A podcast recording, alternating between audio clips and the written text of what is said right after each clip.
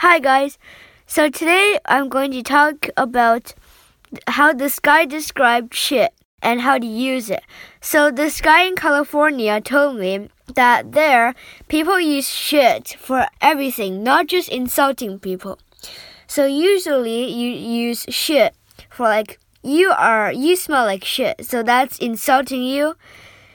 But uh, there are three other ways of say of using shit. The first way of this is my shit. I mean, uh, this is my shit. I like this shit.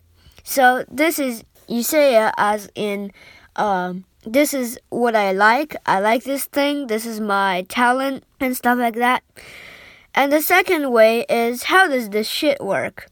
So how does this thing work? Like they mean how does this thing work? How does this shit work? And the third one is you replace the word thing or the word stuff with shit.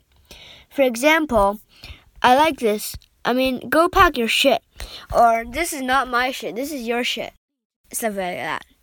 So now I guess you know how to use shit. Yay. Don't use this in Canada because in Canada people uh, view shit as an insult unless they're from California.